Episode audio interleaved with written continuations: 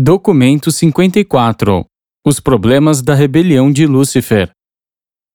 O homem evolucionário acha difícil compreender plenamente o significado do mal e captar o sentido desse mal, do erro, do pecado e da iniquidade. O homem é lento para perceber que o contraste entre a perfeição e a imperfeição gera o mal potencial, que o conflito entre a verdade e a falsidade produz a confusão do erro, que o dom divino da escolha, do livre-arbítrio, pode levar aos domínios divergentes de pecado e retidão, que a busca persistente da divindade conduz ao reino de Deus e que a contínua rejeição desse reino, ao contrário, conduz aos domínios da iniquidade. Os deuses não criam o mal, nem permitem o pecado e a rebelião. O mal potencial existe no tempo em um universo que abrange níveis distintos de significados e valores de perfeição o pecado será potencial em todos os reinos nos quais os seres imperfeitos sejam dotados com a capacidade da escolha entre o bem e o mal. Conflitante em si mesma, a presença da verdade e da inverdade, a do verdadeiro factual e a do falso, constituem uma potencialidade para o erro. A rejeição voluntária da verdade é o erro. A escolha deliberada do mal constitui o pecado e a adoção persistente do pecado e do erro constitui a iniquidade. 1. A liberdade verdadeira e a falsa liberdade. Entre os problemas de grande perplexidade advindos da rebelião de Lúcifer, nenhum tem causado mais dificuldades do que a incapacidade com a qual os mortais evolucionários imaturos se defrontam ao tentar distinguir entre a verdadeira e a falsa liberdade. A liberdade verdadeira é uma busca de idades e a recompensa do progresso evolucionário. A falsa liberdade é o engano sutil do erro no tempo e do mal no espaço. A liberdade que perdura funda-se na realidade da justiça, inteligência, maturidade, fraternidade e equidade. A liberdade transforma-se em um instrumento de autodestruição na existência cósmica quando a sua motivação é pouco inteligente, incondicionada e descontrolada. A verdadeira liberdade progressivamente encontra-se relacionada à realidade e considera sempre a equidade social, a justiça cósmica, a fraternidade universal e as obrigações divinas. A liberdade torna-se suicida quando divorciada da justiça material, da honestidade intelectual, da paciência social, do dever moral e de valores espirituais. A liberdade não existe fora da realidade cósmica e toda a realidade da personalidade é proporcional às suas relações com a divindade. A vontade própria incontida e a autoexpressão não regradas igualam-se ao egoísmo não mitigado, o ponto mais distante da divindade. A liberdade que não está associada à conquista e automestria do ego, que sempre devem estar em crescimento, é uma invenção da imaginação mortal egoísta. A liberdade motivada apenas no ego é uma ilusão conceitual, um engano cruel. E a licenciosidade mascarada com a veste da liberdade é precursora de uma escravidão abjeta. A verdadeira liberdade é derivada do auto-respeito genuíno. A falsa liberdade é companheira da autoadmiração. A verdadeira liberdade é fruto do controle de si próprio. A liberdade falsa é fruto da pretensão da afirmação do ego. O autocontrole conduz ao serviço altruísta. A admiração de si próprio tende a conduzir à exploração dos outros, visando um engrandecimento individual, egoísta e no erro. Tal indivíduo, por egoísmo, dispõe-se a sacrificar a realização, na retidão, pela posse de um poder injusto sobre os seus semelhantes.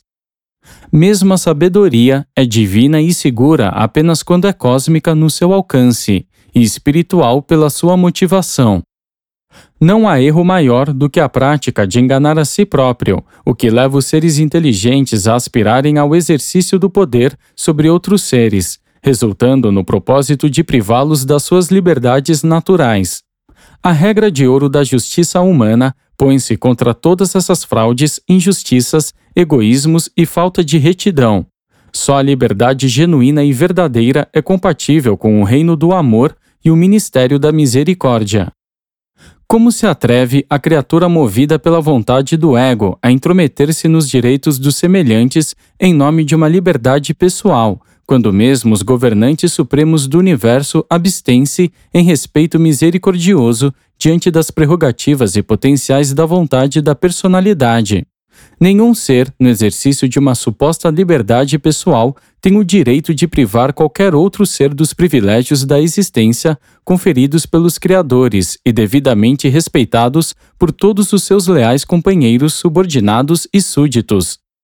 O homem evolucionário pode ter de lutar pelas suas liberdades materiais contra tiranos e opressores no mundo de pecado e iniquidade, ou durante os tempos iniciais de uma esfera primitiva em evolução, mas não é assim nos mundos moronciais nem nas esferas do espírito. A guerra faz parte da herança do homem evolucionário primitivo, mas nos mundos em que a civilização tem um avanço normal, o combate físico, como uma técnica de ajustamento para os mal entendidos raciais, há muito tempo caiu em descrédito. 2. O roubo da liberdade. Com o Filho e no Espírito, Deus projetou a eterna Avona, e desde então, ali prevaleceu o arquétipo eterno da participação coordenada na criação, o compartilhamento. Esse modelo de compartir é o projeto mestre para cada um dos filhos e filhas de Deus, os quais saem para o espaço com o fito de engajar-se na tentativa de duplicar, no tempo, o universo central de perfeição eterna. Todas as criaturas que aspiram a cumprir a vontade do Pai em todos os universos em evolução estão destinadas a tornar-se parceiras do Criador tempo-espaciais nessa magnífica aventura de tentar alcançar a perfeição experiencial. Se isso não fosse uma verdade, o Pai não haveria dotado tais criaturas de um livre-arbítrio criativo, nem residiria nelas, formando junto com elas, na verdade, uma sociedade na qual ele se faz presente por intermédio do seu próprio espírito. A loucura de Lúcifer foi tentar fazer o não factível, abreviar o tempo por um atalho em um universo experiencial, o crime de Lúcifer foi a tentativa de privar todas as personalidades de Satânia da própria liberdade criativa, de reduzir indevidamente a participação pessoal da criatura, o livre-arbítrio de poder participar na longa luta evolucionária para alcançar o status de luz e vida, tanto individual quanto coletivamente. Ao fazer isso, aquele que certa vez foi o soberano do vosso sistema colocou o propósito temporal da sua própria vontade em oposição direta ao propósito eterno da vontade de Deus, tal como é revelada na outorga do livre-arbítrio a todas as criaturas pessoais.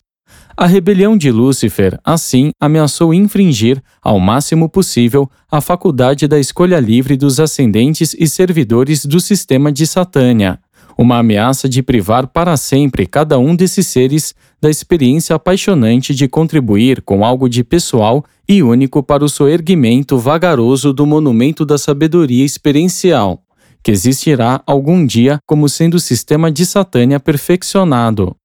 Assim, pois, o manifesto de Lúcifer, mascarado e revestido pelos trajes de uma liberdade, destaca-se à luz clara da razão como ameaça monumental a consumar o roubo da liberdade pessoal e a fazê-lo numa escala só alcançada em toda a história de Nébadon por duas vezes. Em resumo, o que Deus dera aos homens e anjos, Lúcifer lhes queria tirar, isto é, o privilégio divino de participar na criação dos seus próprios destinos e do destino deste sistema local de mundos habitados. Nenhum ser em todo o universo possui liberdade por direito de privar qualquer outro ser da verdadeira liberdade, do direito de amar e ser amado, do privilégio de adorar a Deus e servir aos seus semelhantes.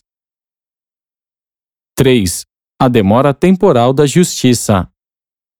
As criaturas de vontade moral dos mundos evolucionários entregam-se sempre à inquietação de formular a pergunta impensada: porque os criadores oniscientes permitem o mal e o pecado.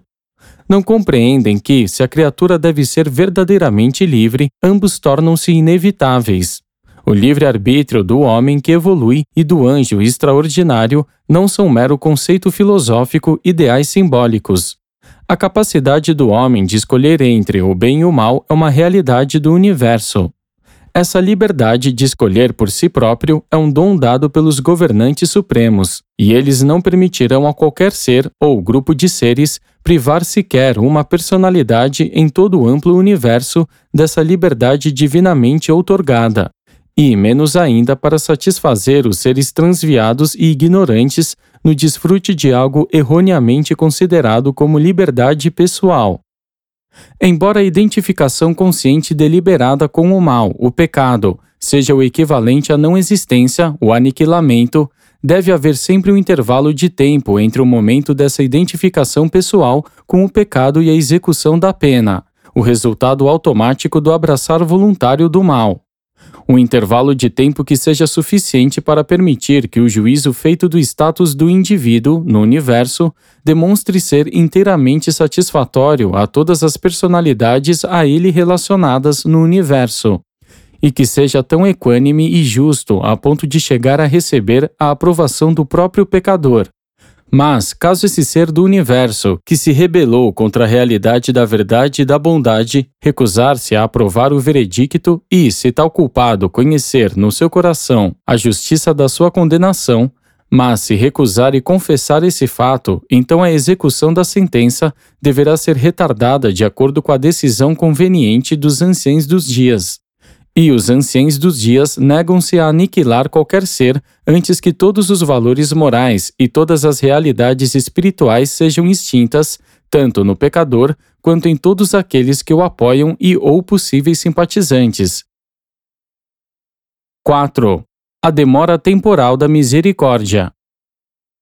Outro problema na constelação de Norlatiadec, um tanto difícil de se explicar, diz respeito às razões de se ter permitido que Lúcifer, Satã e os príncipes caídos houvessem chegado a semear a discórdia durante tanto tempo, antes que fossem apreendidos, confinados e julgados. Os pais, aqueles que geram e criam os filhos, estão mais aptos para compreender por que Micael, um criador pai, possa ser lento em condenar e destruir seus próprios filhos. A história do filho pródigo, que Jesus narrava, ilustra bem o quanto um pai amoroso pode esperar por um longo tempo pelo arrependimento de um filho que haja errado. O fato em si de que uma criatura que pratica o mal possa verdadeiramente escolher o erro, cometer o pecado, estabelece a realidade do livre-arbítrio e justifica plenamente os atrasos de qualquer duração na execução da justiça posto que a extensão da misericórdia pode conduzir ao arrependimento e à reabilitação. A maior parte das liberdades buscadas por Lúcifer ele já as tinha, e outras ele estava para recebê-las no futuro. Todos esses dons preciosos foram perdidos quando ele cedeu à impaciência e quando se rendeu ao desejo de possuir imediatamente o que desejava possuir, e possuir desafiando todas as obrigações de respeitar os direitos e liberdades de todos os outros seres que compõem o universo dos universos. As obrigações éticas são inatas, divinas e universais. Muitas razões conhecidas por nós há pelas quais os governantes supremos não destruíram nem confinaram imediatamente os líderes da rebelião de Lúcifer. E, sem dúvida, ainda outras razões, possivelmente mais fortes, desconhecidas por nós, também existem. As características da misericórdia contidas nessa demora na execução da justiça foram oferecidas pessoalmente por Micael de Nebadon. Não fora o afeto desse Criador Pai pelos seus filhos em erro, a justiça suprema do universo teria agido imediatamente, houvesse um episódio como a rebelião de Lúcifer ocorrido em Nébadon, enquanto Micael estava encarnado em Urântia e os instigadores do mal poderiam ter sido instantânea e absolutamente aniquilados. A Justiça Suprema pode agir instantaneamente quando não restringida pela misericórdia divina. Mas a ministração da misericórdia aos filhos do tempo e do espaço vem sempre provida desse retardamento temporal desse intervalo salvador entre época de semear e hora de colher. Se a semente plantada é boa, esse intervalo provê a prova e a edificação do caráter. Se o plantio é mau, esse retardamento misericordioso provê tempo para arrependimento e retificação. A demora no julgamento e execução dos que cometeram o mal é inerente à ministração da misericórdia aos sete superuniversos, O refreamento da justiça pela misericórdia prova que Deus é amor, que este Deus do amor domina os universos e que ele, com misericórdia, controla o destino e o julgamento de todas as suas criaturas. As demoras temporais da misericórdia existem por mandado do livre-arbítrio dos criadores. No universo, há um bem que se deriva dessa técnica de paciência para lidar com rebeldes pecadores.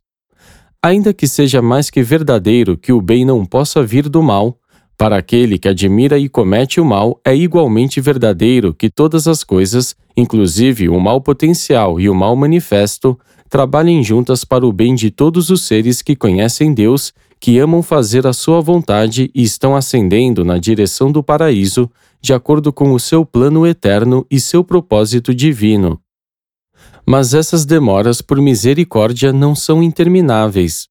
Não obstante a longa demora, como o tempo é considerado em Urântia para julgar a rebelião de Lúcifer, podemos registrar que durante o tempo de efetuar essa revelação, a primeira audiência do caso pendente de Gabriel versus Lúcifer aconteceu em Uversa, e que logo depois foi emitido o mandado dos anciãos dos dias, instruindo que Satã fosse então confinado a um mundo-prisão com Lúcifer. Isso põe fim à capacidade de Satã de fazer novas visitas a quaisquer dos mundos caídos de Satânia. A justiça, num universo dominado pela misericórdia, pode ser lenta, mas é certa. 5. Sabedoria no adiamento. Das muitas razões conhecidas por mim, pelas quais Lúcifer e seus confederados não foram confinados nem julgados mais cedo, me é permitido mencionar as seguintes: 1. A misericórdia requer que todos os malfeitores tenham tempo suficiente para formular uma atitude deliberada e plenamente determinada a partir dos seus maus pensamentos e atos transgressores. 2. A justiça suprema é dominada pelo amor do Pai. Portanto, a justiça jamais destruirá aquilo que a misericórdia pode salvar. Um período de tempo para aceitar a salvação é garantido a todo malfeitor. Nenhum pai afeiçoado precipita-se em aplicar uma punição a um membro da sua família que cometeu um erro. A paciência não pode funcionar independentemente do tempo. 4. Embora o erro seja sempre deletério para uma família, a sabedoria e o amor exortam os filhos justos a agirem com paciência para com um irmão que erra, durante o tempo concedido pelo Pai afeiçoado, necessário para que o pecador possa enxergar o erro no seu caminho e abraçar a salvação. 5.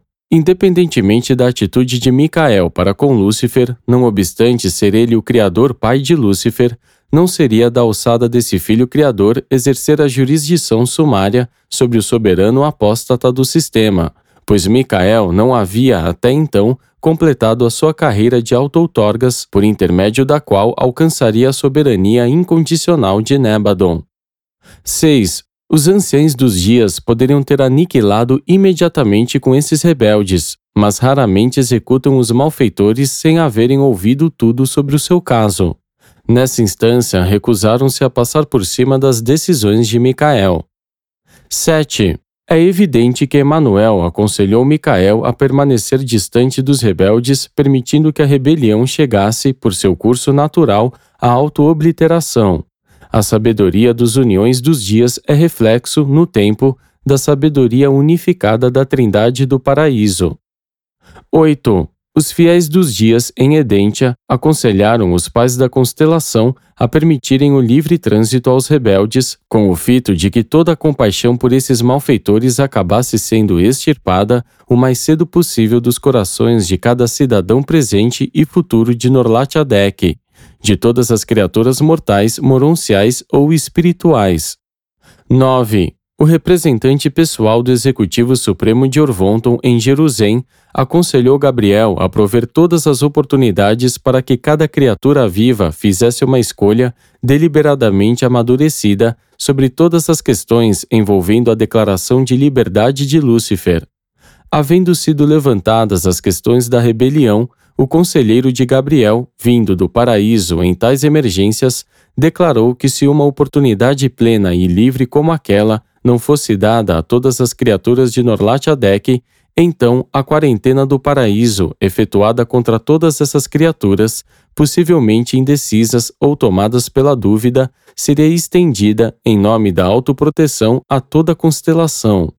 Para manter as portas do paraíso abertas para a ascensão aos seres de Norlat Adek, seria necessário dar chances de pleno desenvolvimento à rebelião e assegurar a completa determinação de atitude da parte de todos os seres relacionados de algum modo a ela.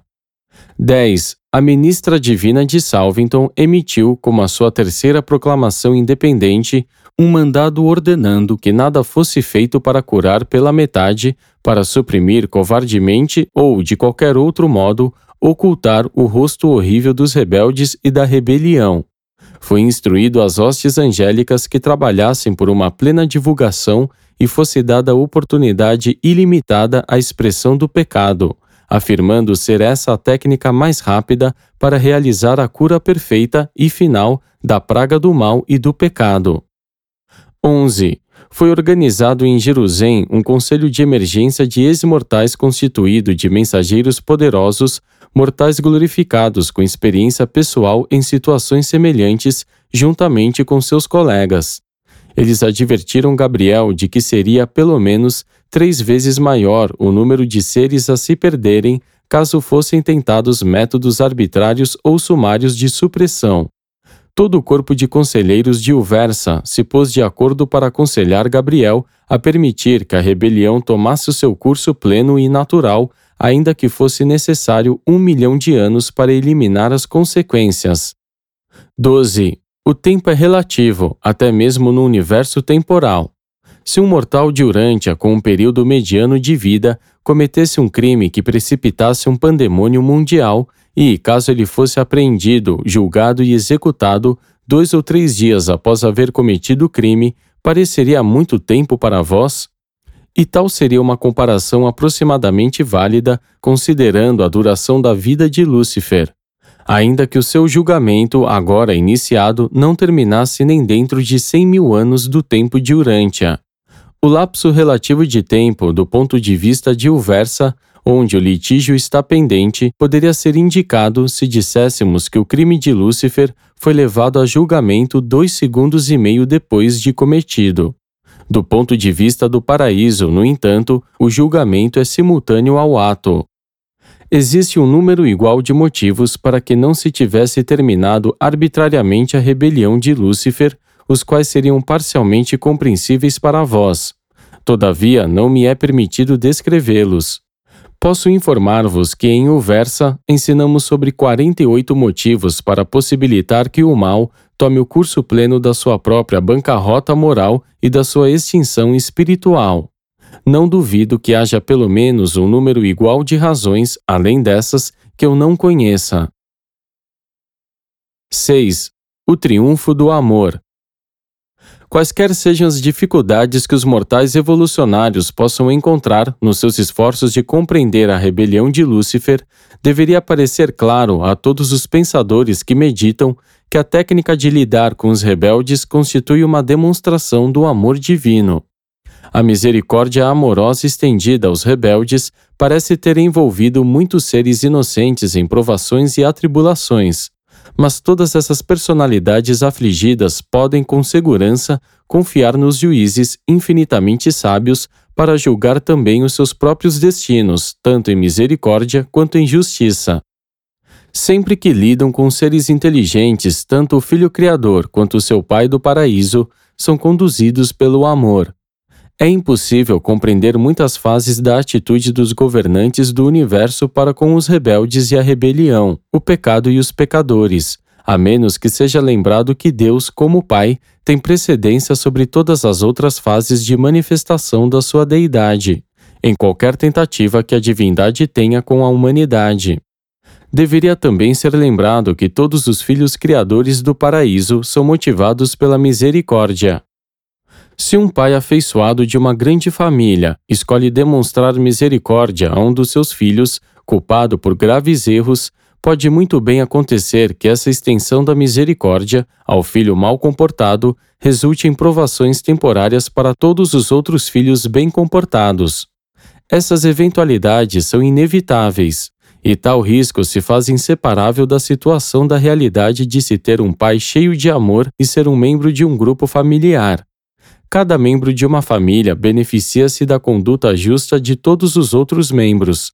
Do mesmo modo, cada membro deve sofrer a consequência imediata no tempo da má conduta de todos os outros membros. Famílias, grupos, nações, raças, mundos, sistemas, constelações e universos são relacionamentos de associação que possuem individualidade. Portanto, cada membro de todo o grupo, grande ou pequeno, colhe os benefícios e sofre as consequências das boas ações e dos erros de todos os outros membros do grupo envolvido. Entretanto, uma coisa deve ficar clara: caso sejais levados a sofrer as consequências más por causa do pecado de algum membro da vossa família, de um compatriota ou companheiro mortal, ou mesmo por causa da rebelião no sistema ou em outra parte, não importa o que vós possais ter de suportar, por causa do erro de conduta dos vossos parceiros, companheiros ou superiores. Podeis ficar seguros na certeza eterna de que tais atribulações serão aflições passageiras. Nenhuma dessas consequências do erro dos seres fraternos, do mau comportamento grupal, pode jamais colocar em perigo as vossas perspectivas eternas, nem vos privar, no mínimo grau que seja, do vosso direito divino de ascensão ao paraíso e de alcançar a Deus. E há uma compensação para tais provações, para esses adiamentos e desapontamentos que invariavelmente acompanham o pecado da rebelião. Entre as muitas repercussões consideráveis da rebelião de Lúcifer, que podem ser nomeadas, Apenas chamarei a atenção para as carreiras enaltecidas dos mortais ascendentes, os cidadãos de Jerusalém, que, por resistirem aos sofismas do pecado, se colocaram na posição de tornarem-se futuros mensageiros poderosos, companheiros da minha própria ordem. Cada ser que haja resistido ao teste daquele episódio do mal, por esse mesmo motivo, avançou imediatamente no seu status administrativo e elevou o seu valor espiritual. A princípio, o levante de Lúcifer pareceu constituir uma calamidade sem atenuantes para o sistema e mesmo para o universo. Gradualmente, os benefícios começaram a acumular-se. Com o decorrer de 25 mil anos do tempo do sistema, 20 mil anos do tempo de Urântia, os Melquisedeques começaram a ensinar que o bem resultante da loucura de Lúcifer chegava a igualar o mal incorrido. A soma do mal, àquela altura, havia se tornado quase estacionária, continuando a crescer apenas em alguns mundos isolados, enquanto as repercussões benéficas multiplicavam-se e estendiam-se pelo universo e o superuniverso, chegando mesmo até Avona. Os Melquisedeques ensinam agora que o bem que resulta da rebelião de Satânia é mais do que mil vezes a soma de todo o mal. Mas uma colheita tão extraordinária e benéfica, extraída de erros e malfeitos, apenas poderia advir por intermédio da atitude sábia, divina e misericordiosa de todos os superiores de Lúcifer, desde os pais das constelações em Edentia até o Pai Universal no paraíso. O passar do tempo elevou o bem consequente derivado da loucura de Lúcifer, e desde que o mal a ser penalizado desenvolveu-se totalmente, num período de tempo relativamente curto, torna-se evidente que os governantes do universo infinitamente sábios e de ampla visão, prolongariam com certeza o tempo no qual iriam colher resultados cada vez mais benéficos. A despeito das muitas outras razões para retardar a detenção e o julgamento dos rebeldes de Satânia, esse ganho seria já suficiente em si para justificar o porquê de tais pecadores não terem sido confinados há mais tempo, e o porquê de não haverem sido julgados nem destruídos. As mentes mortais de pouca visão e tolhidas pelo tempo deveriam ser menos apressadas ao criticar as demoras no tempo geradas na amplidão de visão e sabedoria dos administradores dos assuntos do universo. Um erro no pensamento humano a respeito desses problemas consiste na ideia de que todos os mortais evolucionários, num planeta em evolução, escolheriam aderir à carreira do paraíso caso o pecado não houvesse amaldiçoado o seu mundo. A aptidão para recusar a sobrevivência não data dos tempos da rebelião de Lúcifer. O homem mortal sempre possuiu o dom da escolha de livre-arbítrio com respeito à carreira do paraíso. Na medida que ascenderdes na experiência da sobrevivência, vós ireis ampliar os vossos conceitos do universo e estender os vossos horizontes de significados e valores, e desse modo tornar-vos mais capazes de entender melhor porque é permitido a seres tais como Lúcifer e Satã continuarem em rebelião. Ireis também compreender melhor como o bem último, se não o bem imediato, pode derivar-se do mal limitado pelo tempo. Após alcançardes o paraíso, sereis realmente esclarecidos e confortados ao escutardes os filósofos superáficos dissecando e explicando esses profundos problemas de ajustamentos no universo. Mas, mesmo então, duvido que estejais plenamente satisfeitos nas vossas próprias mentes. Ao menos eu não fiquei, nem mesmo quando havia alcançado a cúspide da filosofia do universo. Não atingi uma compreensão plena dessas complexidades senão após haver sido designado para os deveres administrativos no superuniverso, onde, por meio da experiência real e prática, adquirir a capacidade conceitual adequada à compreensão desses problemas multifacetados da equidade cósmica e da filosofia espiritual. À medida que ascenderdes na direção do paraíso, ireis aprender mais e mais que muitos dos aspectos problemáticos da administração do universo só poderão ser compreendidos depois da aquisição de uma capacidade experiencial maior e um discernimento espiritual mais elevado. A sabedoria cósmica é essencial ao entendimento das situações cósmicas. Apresentado por um mensageiro poderoso que sobreviveu experiencialmente à primeira rebelião sistêmica nos universos do tempo. Esse mensageiro poderoso está vinculado atualmente ao governo do superuniverso de Orvonton e atuou nesta tarefa a pedido de Gabriel de Salvington.